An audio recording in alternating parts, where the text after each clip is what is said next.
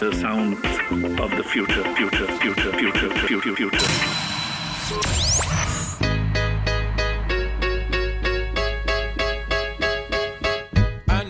Hola, ¿cómo están? Bienvenidos a un nuevo episodio de Por 100, un podcast sobre la banca digital, la fintechs y todo lo que sucede en la industria financiera digital, traído por ustedes por GetSherpa. Mi nombre es Mijael Feldman y en cada episodio estaré conversando con diferentes referentes del sector que nos van a estar brindando su experiencia y su mirada sobre la industria. ¿Por qué por 100? Porque en cada episodio iremos multiplicando historias que nos permitirán imaginar los próximos 100 años de la tecnología financiera. Si te gusta este episodio y el podcast, no te olvides de suscribirte y activar las notificaciones para no perderte ningún episodio de lo que estamos publicando en el podcast. Ahora sí, acompáñanos a multiplicar. En este episodio vamos a estar hablando hoy día con Edgar Pérez, co-CEO de Infocel, una empresa que provee soluciones que conecta el mundo financiero con personas e instituciones para facilitar la toma de decisiones. ¿Qué tal Edgar? ¿Cómo estás? Bienvenido al podcast. Muchas gracias, Mijael, por la invitación y, y, contento de estar en un podcast que ponen de intro a Pink Floyd, eh, Bob Dylan y, y, Daft Punk. Eso, muy bien. Ahí se nota lo, lo melómano que, que, nos, que, que, vamos a ir a estar contando un poco de, de ti. Oye, Edgar, para los que no te conocen, voy a hacer una pequeña intro de tu, de tu experiencia. Aquí tú me corriges cualquier cosa o también puedes agregar algo que creas que, que es relevante. Bueno, Edgar es mexicano, posee un máster en finanzas en el London Business School. Además, como dijimos hace un, unos segundos, es melómano, tiene ahí un cuarto en su casa que se llama Júpiter, donde tiene sus discos y sus equipos para poner música. También ahí, como algunos del podcast que hemos tenido anteriormente, adicto al kitesurf, aficionado. Y bueno, actualmente Edgar es el co-CEO de Infocel. Es una empresa mexicana que tiene una, una, particularidad. Comenzó esta empresa en el año 1988 como una de las pioneras dentro de lo que es la información financiera en tiempo real. Y hoy día está trabajando con un super producto ahí que vamos a estar comentando más adelante para instituciones financieras y otro para inversionistas. Edgar, ¿algo que agregar a, a tu currículum? No, gran intro. Muchas gracias. Buenísimo. Edgar, para comenzar, estamos en un ascensor y me tienes que contar qué es lo que es Infocel antes de bajarnos del ascensor. Adelante. Bueno, Infocel es una empresa de software as a service para el ecosistema de inversiones en Latinoamérica.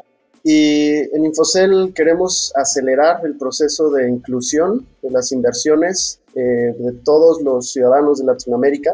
Y me gusta pensar en un inversionista eh, que va pasando por distintos ciclos y por distintas etapas en su proceso de aprendizaje como inversionista. ¿no? Primero empieza por entrar al mundo de comprar y vender acciones con alguna plataforma web o aplicación móvil. Después, naturalmente, empieza a hacer más análisis y cuando, cuando tiene, acumula un poco más de patrimonio, idealmente tiene el acceso a asesoría financiera. En Infocel estamos cubriendo cada una de esas etapas que acabo de describir a través de nuestros productos digitales. Buenísimo, súper, súper claro. A ver, vamos a partir un poco con, con, con, la historia, ¿no es cierto? Infocel comenzó en 1988, ahí estuvimos leyendo un poco, comenzaron como la primera página web en México, hicieron ahí un, unos desarrollos para tener información en línea para las personas, en particular de inversiones. El mundo no era como es hoy día con todo el tema de tecnología. Cuéntanos cómo fue ese proceso de Infocel desde que comenzó hasta lo que son hoy día. Y cómo este, el objetivo, el propósito que nos cuentas tú hoy día de incluir a la gente en el mundo de inversiones, cómo ha ido cambiando a lo largo del tiempo. Claro, Mijael. Esta pregunta me encanta y déjame hago un, un disclaimer primero. ¿no? Yo junto con mi socio entramos a operar Infocel en 2018 y como bien dices, Infocel eh, nació en 1988. Entonces, esta experiencia que te voy a platicar a continuación, pues yo no fui parte, pero es, son puntos importantes que definen el ADN de Infocel. Entonces, eh, pues sí, Infocel nació en 1988 con el grupo El Norte, que más tarde eh, se convertiría en grupo El Reforma. Y esto sucedió cuando los precios de las acciones solo los podías consultar en el periódico. Entonces ahí había una necesidad de poder saber los precios de las acciones de la Bolsa Mexicana de Valores lo más actualizados posible. Ante ese problema sofisticado de negocio, el equipo de Infocel logró poder transmitir a través de frecuencia FM, sí, o sea, la de radio, los precios de las acciones eh, en tiempo real. Entonces, con este ADN nació Infocel, ¿no? Eh, resolviendo este tipo de problemas y, como bien decía hace rato, pues desde desde el principio ayudando a acelerar el, ecosistema de inversiones en, México. Además, como bien dices, Infocel fue el primer punto .com en México. También fue la primera empresa en México en vender un banner. Y hay una anécdota bien interesante donde Bill Gates personalmente eh, le llamó la atención el caso de negocio de Infocel, que fue la primera empresa afuera de Estados Unidos en utilizar el sistema operativo de Windows para algo distinto que el promedio de, las, del resto de las compañías afuera de Estados Unidos. Entonces, agregarle a eso el contexto de que Latinoamérica es un tercio del PIB de China y México es un tercio del PIB de Latinoamérica. Entonces, lograr como empresa y como equipo este tipo de milestones en el sector tecnológico, pues habla del ADN tan aventado o tan rifado, como decimos en México, de lograr pues, este tipo de disrupciones en el sector financiero en México. Y lo que iba a agregar a la segunda parte de, tu pregunta pues, justo este tipo o este ADN de resolver problemas sofisticados, pues es lo que hoy eh, tratamos o, tenemos como mantra de mantener en nuestra esencia para resolver eh, problemas al inversionista en México y Latinoamérica. Espectacular. Creo que algo, algo muy valioso a, mencionar es que pasaron, ¿no es cierto?, las personas de consumir información de precios de acciones una vez al día, ¿no es cierto? O sea, con la actualización del periódico, años más tarde, hoy día estamos en línea, o sea, los precios se mueven ahí y los clientes de ustedes pueden consultar los precios en su software, digamos, ahí en, al instante. Es impresionante ese cambio de lo análogo a lo FM, radio y a lo, a lo que estamos hoy día. Oye, Edgar, Comentaste que ustedes entran en 2018 y ustedes entran ahí a, través de este vehículo que se llama Search Fund. Cuéntanos un poco de, ese proceso del Search Fund. ¿Cómo es el proceso de búsqueda hasta que adquieren una, una empresa, en este caso tuyo con Infocel? Déjame, te doy un poco más de contexto del, del modelo de un Search Fund o fondo de búsqueda. Este es un modelo que nació en los 80s gracias a un profesor de Harvard y en los últimos años ha tenido bastante tracción en diferentes regiones, específicamente Estados Unidos, Europa, México. Y un poco para ser coherente con la estructura de la plática, Mijael, pues el elevator pitch de un search fund es levantar un fondo en dos etapas. La primera etapa es levantar una pequeña cantidad de dinero que le da gasolina a los socios, o sea, un sueldo, para buscar una empresa durante 24 meses con ciertas características que el pool de inversionistas inicial esté convencido que quiere invertir en.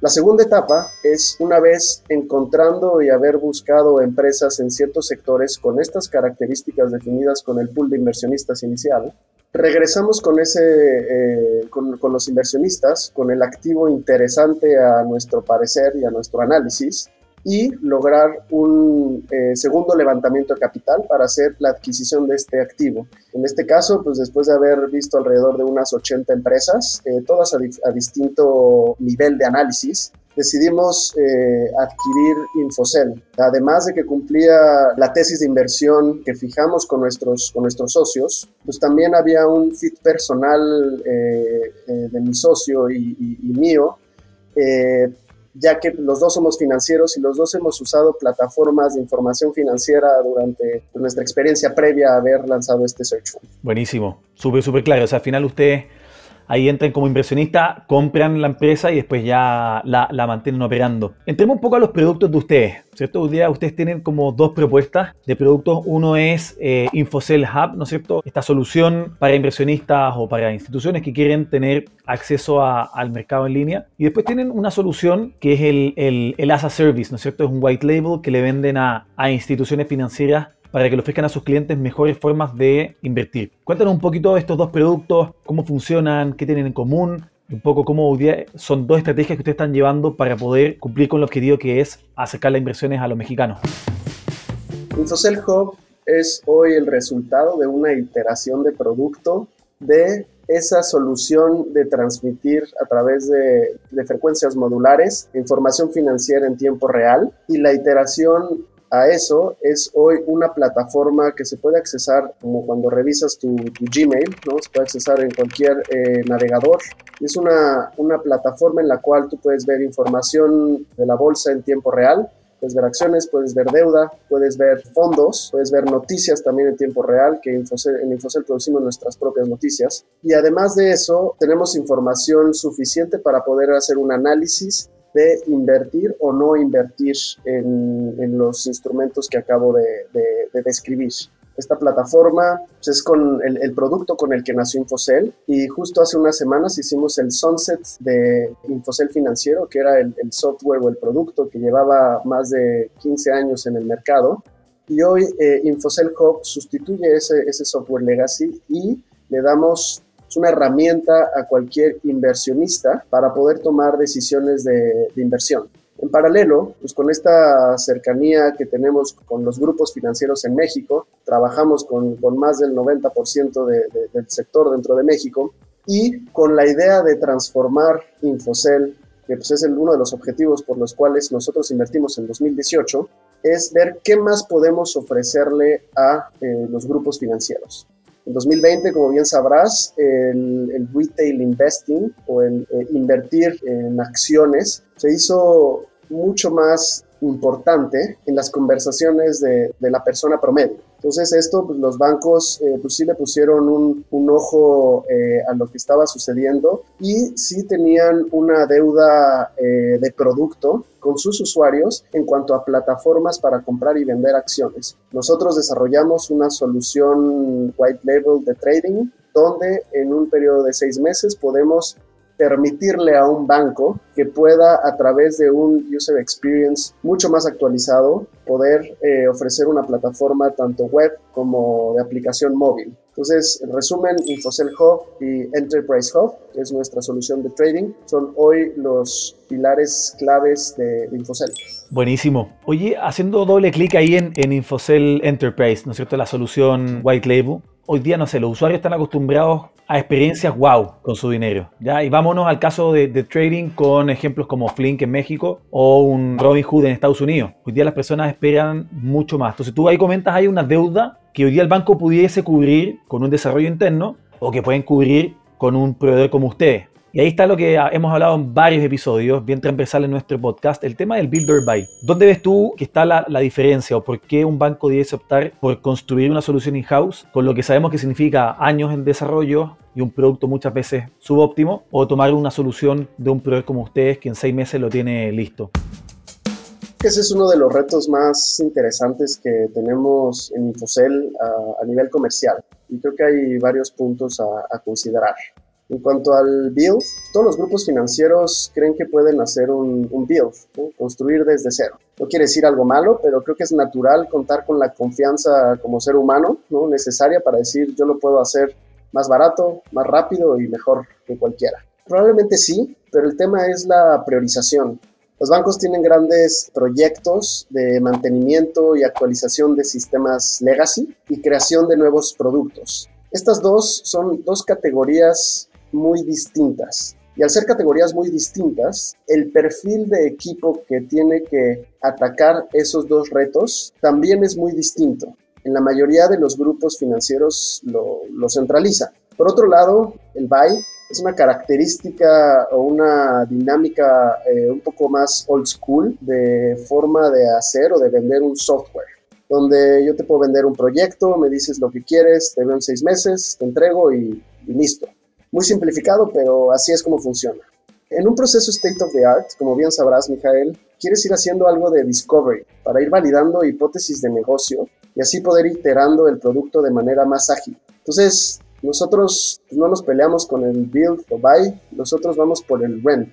Entonces, Ahí hago esa distinción porque nosotros, a diferencia de eh, algunos de nuestros competidores, nosotros no cobramos costos de implementación nosotros cobramos solo una renta. O sea, así es como nosotros hemos identificado que podemos ser más atractivos y salirnos de esta discusión de build versus buy. Claro, al final es un, un SaaS, finalmente. Ellos contratan esta, esta experiencia wow para sus clientes as a Service, ¿cierto? Exacto. Oye, en ese tema, finalmente, ¿cómo manejan ustedes? Porque acá tenemos, a ver, como oyente del podcast, tenemos personas que trabajan en instituciones financieras, llevan productos, llevan estrategia, tenemos también muchos emprendedores y muchos nos han preguntado finalmente cómo se gestiona el producto. ¿Cómo mantienen ustedes hoy día este equilibrio entre los dos productos, el que le ofrecen directo a los usuarios o el que le venden a los bancos para que los usuarios lo usen a través de sus plataformas? ¿Cómo manejan el roadmap de, de funcionalidades, de propuesta de valor entre estas dos estrategias?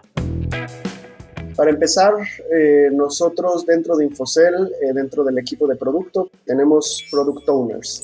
Esos product owners nosotros los vemos como los CEOs de ese producto en particular. Así como un CEO tiene su equipo que tiene un CFO, un Chief of Product, un Chief of Marketing, Dentro de, los squads de Infocel tenemos distintos tipos de expertise. Está un tech lead capitaneando a los developers, está un quality assurance validando el, código, entre otros tipos de, expertise dentro de estos squads. Nosotros, el rol de product owner, pues tiene una voz y, una cara ante el, ante el cliente bastante, bastante activa.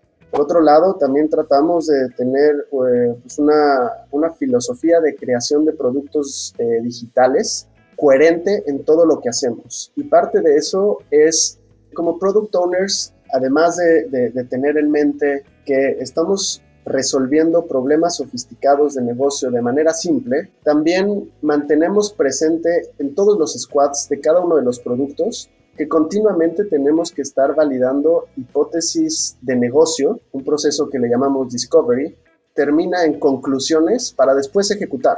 Creo que alguno de los errores eh, que vemos continuamente eh, al hacer producto es asumir que como gente de negocio, como gente de producto, ya tenemos la conclusión sin haber tocado base con un pool de usuarios o con el mercado. Entonces, este proceso de discovery nos ayuda a poder gestionar de mejor manera nuestros productos, pero siempre manteniendo esta separación entre los squads. Entonces es de cierta manera una coherencia transversal, pero un paralelismo de, de creación de productos constante. O sea que a lo largo del tiempo estos dos productos podrían convertirse en dos cosas diferentes o ofrecer cosas diferentes entre uno y otro? Más bien al revés, hoy son dos productos eh, distintos. Uno es una plataforma para hacer eh, análisis de inversiones, otro es una plataforma para hacer trading. Hoy son dos productos que corren en paralelo con su respectivo product owner. Sin embargo, conforme vayan avanzando estos productos, eh, lo más probable es que los roadmaps converjan, donde tengas una plataforma de análisis de inversiones, donde puedas hacer ahí mismo trading. Oye, en una entrevista que hiciste hace, hace un par de meses, ¿ah? ahí hacemos nuestra tarea, mencionaste la diferencia entre Estados Unidos y México en, en, el nivel de adopción de inversión, de inversionistas. En Estados Unidos hay creo que cerca de 100 millones de inversionistas, muy empujado con plataformas como Robinhood, como Acorns o las diferentes Morningstar, TD Trade y lo que sea. Y en México hay cerca de un millón de cuentas. Y un poco lo que comentan en esta entrevista es que su objetivo es crear self-traded investors. Cuéntenos un poco qué es ese, ese término de self-trading investors y cómo ustedes pretenden llegar a masificar la inversión, entendiendo que en México hoy día hasta el problema del ahorro como desafío de no gastarse toda la lana y guardar para fin de mes, ya es un, es un gran desafío. Cuéntenos un poco de ese, de ese desafío de cerrar esta brecha tan grande. Nada más para poner en contexto un, par de, cifras que creo que son importantes. Como bien decías, en Estados Unidos hay alrededor de 100 millones de cuentas de inversión y en, Estados Unidos hay eh, alrededor de, 350 millones de ciudadanos, más o menos. Entonces, pues ahí te habla este porcentaje tan fuerte que hay de la cultura de inversión en Estados Unidos. Esos números traducidos a México, en México somos alrededor de 125 millones de mexicanos donde solo hay 3 millones de cuentas de inversión. Ahora, un punto importante es que alrededor de marzo 2020, pre-pandemia, este número de 3 millones de cuentas de inversión en México era de 300 mil. Y este número de 300 mil se mantuvo flat durante varios años. Por eso hacía referencia al punto en, en, en 2020, en la pandemia, donde el retail investing tomó bastante tracción y por eso los bancos pusieron ojo en, en, ese mercado. Pues sí hay una, hay una diferencia muy fuerte y hay una, una brecha eh, comparado con el, con el inversionista promedio en Estados Unidos, Sin embargo, parte de la misión de Infocel es acelerar este proceso de inclusión de inversiones eh, en México y Latinoamérica. Y como lo hacemos es pues, a través de nuestros productos digitales. Tenemos la responsabilidad en cuanto hacemos este tipo de productos, junto con el discovery, el proceso de discovery que acabo de describir, poder identificar qué es realmente lo que tenemos como obstáculo para que alguien en su teléfono meta una orden y compre una acción. Estamos convencidos que no solo es de ponerle colores bonitos a una aplicación o de hacerlo súper sencillos, pero va de la mano de un Customer Journey súper completo que no se resume en la plataforma y no se resume en la aplicación. Entonces, si es nuestro trabajo de seguir haciendo este, eh, de conocer al potencial inversionista y cerrar la brecha, traduciéndolo en un producto digital que sea más ameno y quitar el tabú de que invertir es complicado. Totalmente, claro. Y en México aparte está, creo que esa idea errónea, particularmente en el mercado más masivo, en los que hoy día están ahorrando solamente, de que invertir solamente se puede hacer cuando ya tienes un monto grande juntado. Nosotros dentro de, nuestro paquete de producto, digamos, en, en GetSherpa tenemos una funcionalidad de ahorro automático. Y cuando hablamos con muchos usuarios nos dicen, no, es que yo no puedo invertir hasta que no tenga por lo menos 10 mil pesos, 500 dólares, por decir algo que realmente no es tan necesario. Hoy día las personas pueden empezar a invertir desde 30 pesos, 50 pesos, dependiendo de la, plataforma. ¿Qué opinas de eso? ¿Cómo, ¿Cómo ir educando a la gente a que vayan pasando al mundo ya más de inversión? Es una, es una gran pregunta, pero creo que es importante lograr poder permear dentro de los potenciales ahorradores o los potenciales inversionistas que no hay una barrera para poder ahorrar o invertir. Ahorita en tu ejemplo mencionabas 10 mil pesos, pero simplemente ir ahorrando 25 pesos, 30 pesos, 40 pesos, pues ya te pone en una categoría de, de ahorrador.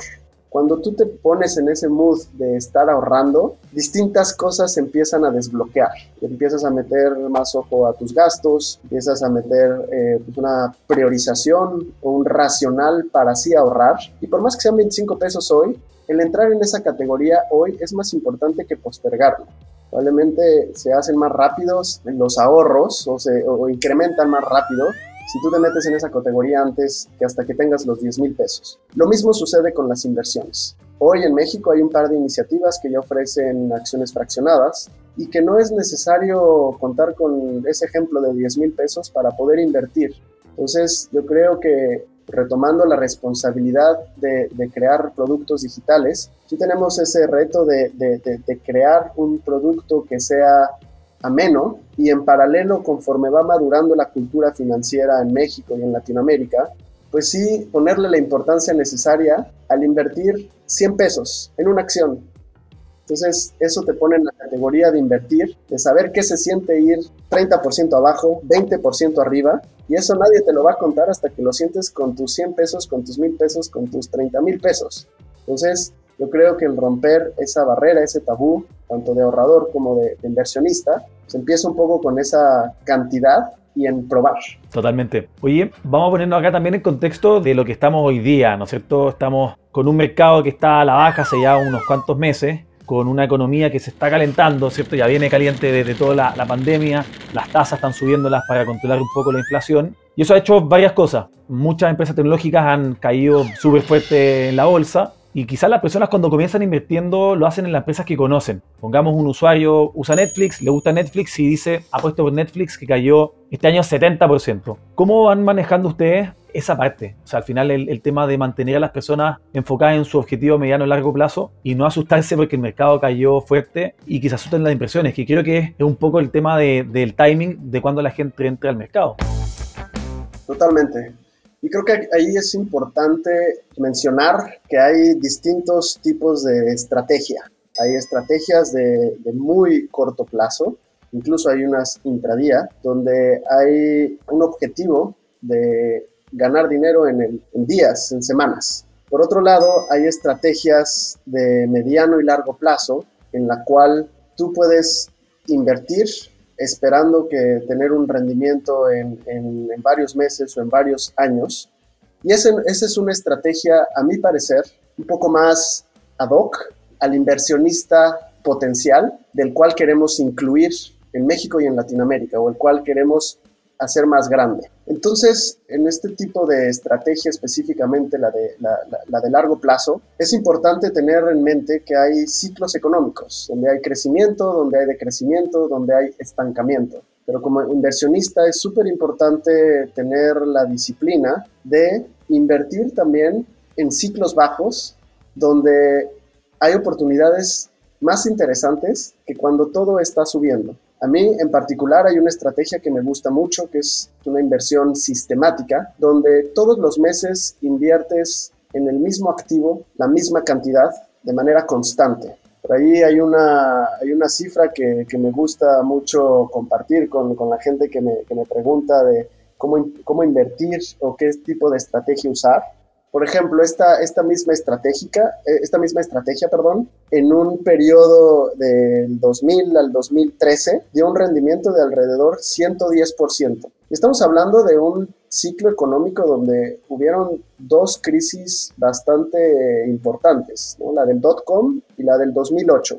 Esa misma estrategia aplicada de manera, o bueno, más bien, una estrategia distinta, que puede ser que compras en 2000 todo tu dinero la misma, la, misma cifra que hubieras invertido de manera mensual, pero invertirlo en un mismo en el tiempo y venderlo en el, en el último momento de 2013, en 13 años eso te hubiera dado un rendimiento de 30% a comparación del 110% de invertir de manera sistemática y disciplinada.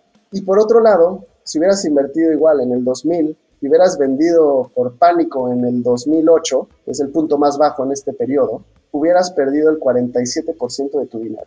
Creo que sí puede ser alarmante estos periodos donde los precios de las acciones pues, se desploman, pero es más importante seguir invertido. Claro, todo esto si la tesis de inversión se mantiene. Es como, como dicen en Estados Unidos algunos, it's timing the market, not timing the market. O sea, tiempo en el mercado es superior a apuntarle al mercado, que creo que es muy difícil además para, para los que no están todo el día encima. Totalmente. Una aclaración aquí a lo que comenta Edgar es que esta estrategia de inversión hace sentido cuando uno está invirtiendo en el S&P 500, ¿no es cierto? Este índice que recopila las 500 empresas más valiosas de la industria. Oye, y en el contexto que estamos conversando, eh, en el mundo tecnológico, fintech, startups, ¿no es cierto? Los, los, fondos están invirtiendo mucho menos dinero, toda esta cantidad de dinero que estaba en la industria disponible para gastar y para invertir no está tan disponible. Y eso está haciendo que algunas startups tengan que reconsiderar su estrategia, algunas van a cerrar, algunas se van a comprar a otras. ¿Cómo ve la estrategia de la industria financiera tradicional en este eh, contexto? Fintechs un poco más debilitadas, otras van a comprar, van a crecer. ¿Cómo el banco aprovecha soluciones como la tuya, como la nuestra, en este entorno de, un poco más de, pausa?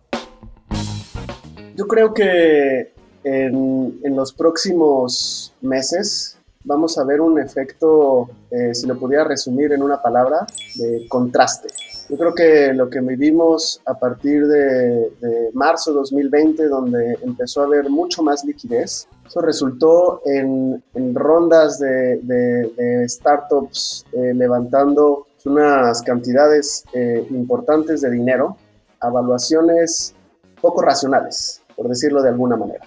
Eso definitivamente creó en el ecosistema pues que probablemente una empresa que en condiciones normales no hubiera levantado dinero, sí levantó dinero. Entonces, el, el, que empieza a suceder este efecto donde ya hay mucho más cuestionamiento por parte de los fondos para invertir en startups, definitivamente va a contrastar los modelos de negocio sólidos versus los no sólidos. Yo creo que una vez que, suceda esto, también pues, va a haber un, acercamiento entre los grupos financieros y entre estas eh, startups con modelos de negocio sólidos. Y este acercamiento puede darse eh, en, partnerships, en adquisiciones, en acquihires. Y, y yo creo que esto va a ser un efecto, a pesar de que para algunos stakeholders de la industria pueda ser complicado, ¿no? Startups que no tenían negocios eh, sólidos o modelos de negocios sólidos, pero que sí va a ayudar a que lo que le estaba faltando al, a los grupos financieros en cuanto a creación de desarrollo o creación de productos digitales en cuanto a innovación, pues, que empiecen a adoptar o, empiecen a hacer partnerships con, con estas eh, startups que están haciendo muy bien las cosas. Y por otro lado, pues también las startups adoptando ciertas cosas que pues no podemos eh, subestimar de una industria sólida financiera, que es ciertos temas en, regulación, cierta infraestructura para, para eh, proteger al usuario. Entonces, yo creo que ese, esa convergencia, resultado del contraste, va a ayudar mucho hacia la experiencia del usuario. Buenísimo. Esto, como tú dices, el único beneficiado de todo esto va a ser el, el usuario final, que eso siempre, siempre es muy bueno. Oye, Edgar, y avanzando ahora a la segunda sección del podcast, una de mis secciones favoritas, la futurología. ¡Ay, Dios! ¡Es el futuro! La idea es que nos cuentes cuál es tu visión para los próximos 10 años de la industria financiera tecnológica. Hablamos de 10 porque creemos que 100 es demasiado, como dice el podcast, pero pero nos gusta acá ver cuál es tu perspectiva, tu predicción de lo que va a pasar. Vamos a grabar esta respuesta, vamos a compararla en 10 años más, a ver qué tanto le apuntaste. Y me gustaría escuchar acá también, dentro de esta, de esta pregunta, qué espacio tienen los cripto como mecanismo de inversión, pensando que parte de este hype de del mundo de inversiones vino en este 2020 también con, con unas puntas súper altas del mundo cripto. Así que te dejo aquí un micrófono abierto a tu visión de qué pasa en los próximos 10 años de la industria financiera. Es una pregunta súper interesante. Y yo creo que en, en, los próximos 10 años, idealmente, vamos a ver productos digitales lo suficientemente sólidos, atractivos y con un customer journey interesante y confiable para los usuarios, en los cuales esta imagen que tienen los grupos financieros para poder captar a más ahorradores o más inversionistas se va a cerrar. Yo sí creo que eh, más adelante vamos a, poder tener realmente aplicaciones eh, one-stop shop donde puedas en la misma aplicación ver tu cuenta de débito, hacer algo de trading, sacar un préstamo, poder tener una cuenta en dólares. Y yo creo que este tipo de productos, a pesar de que hoy los estamos viendo pulverizados y, y pudiera sonar no tan futurista, sí implican una consolidación importante en la industria y por otro lado también va a ser resultado de un expertise mucho más maduro en cuanto a, producto y tecnología de la industria financiera en México y, Latinoamérica. Porque la realidad es que por más que hoy tengamos posiciones en los grupos financieros con, con apellidos como transformación digital o innovación, pues todavía, o, en las mismas startups, ¿no? Que hay gente de producto en startups financieras o en fintechs, donde todavía ese expertise como que los, lo estamos descubriendo todos al mismo tiempo. No, es una, no, no, no, no contamos en Latinoamérica con, con, un expertise de producto maduro. Entonces, yo creo que a pesar de que esto no suene súper futurista y te hable de que puedas hacer transacciones eh, con un guiño de ojo, puedas comprar cripto, de alguna otra forma mucho más sofisticada. Yo creo que eh, si en 10 años podemos ver esta maduración de productos digitales, dado que los stakeholders hemos adquirido esa expertise, yo creo que va a ser grande. Wow, está buenísimo lo que comentas. nadie nos había dado una respuesta desde el lado humano de, de, qué pasa. Me gusta mucho porque al final vemos en Estados Unidos un ecosistema de tecnología mucho más maduro, pero claro, vienen quizás con 30, 40 años de personas construyendo productos y tienen experiencia. Tú dices, hoy día estamos, en estos 10 años estamos agarrando esa experiencia para que los próximos 10 años sean, sean con productos más, más robustos, más, digamos, más, más eh, desarrollados, ¿no? Exacto. Buenísimo. No, me encanta, me encanta. Cripto, ¿dónde ves el mundo de inversiones en cripto los próximos 10 años? ¿Hay algo de ahí en, Infocel? Nosotros actualmente en Infocel sí tenemos información de, cripto. No tenemos eh, todo el, universo de, criptos, este, sin embargo sí, sí tenemos las, las, más eh, importantes. Ahora, en cuanto a cripto, yo creo que más que cripto en, en blockchain, creo que va a haber un efecto similar al que describí con, el, con, con las startups eh, con modelos de negocios sólidos y con, los, con las startups de modelos de negocios no tan sólidos. Yo creo que hacia adelante va a haber también un contraste de proyectos en blockchain y criptos que van a haber eh, sobrevivido pues, durante varios años y durante varios ciclos económicos y donde van a haber testeado a inversionistas de seguir creyendo que cripto puede ser un buen activo. Yo no estoy diciendo que lo sea o que no lo sea, simplemente creo que es una prueba que las criptos tienen que tener y que la tecnología de blockchain lo tiene que tener.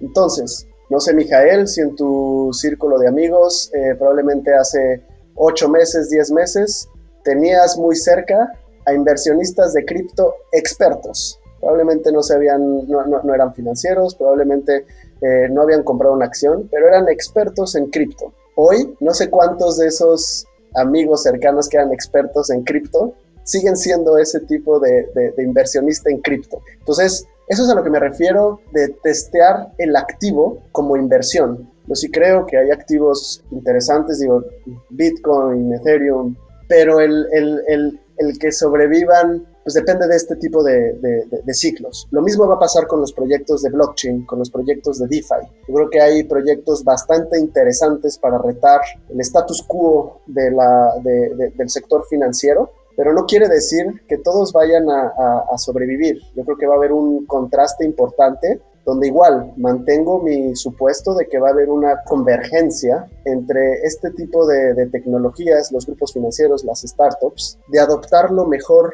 de cada uno de los mundos.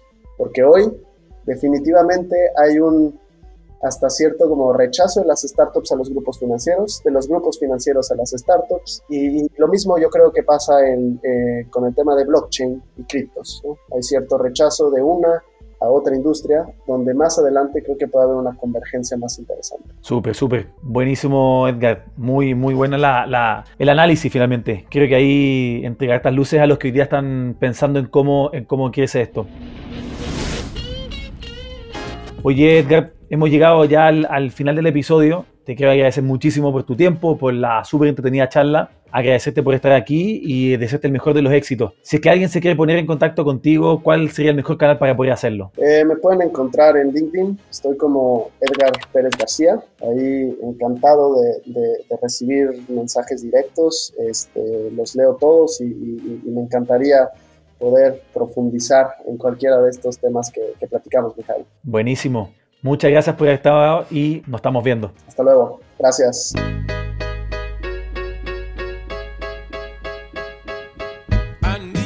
Bueno, llegó el momento de despedirnos. Hace una súper entretenida conversación con Edgar, viendo el mundo de, las finanzas desde el punto de vista de, las inversiones, de cómo los corporativos se están empezando a ajustar, tienen que entender qué deuda de producto tienen para poder cumplir con la expectativa de los clientes. Finalmente ahí está gran parte de los desafíos de la industria tradicional. Si te quieres poner en contacto conmigo por preguntas, dudas, participación en el podcast, puedes hacerlo en mijael.getsherpa.com.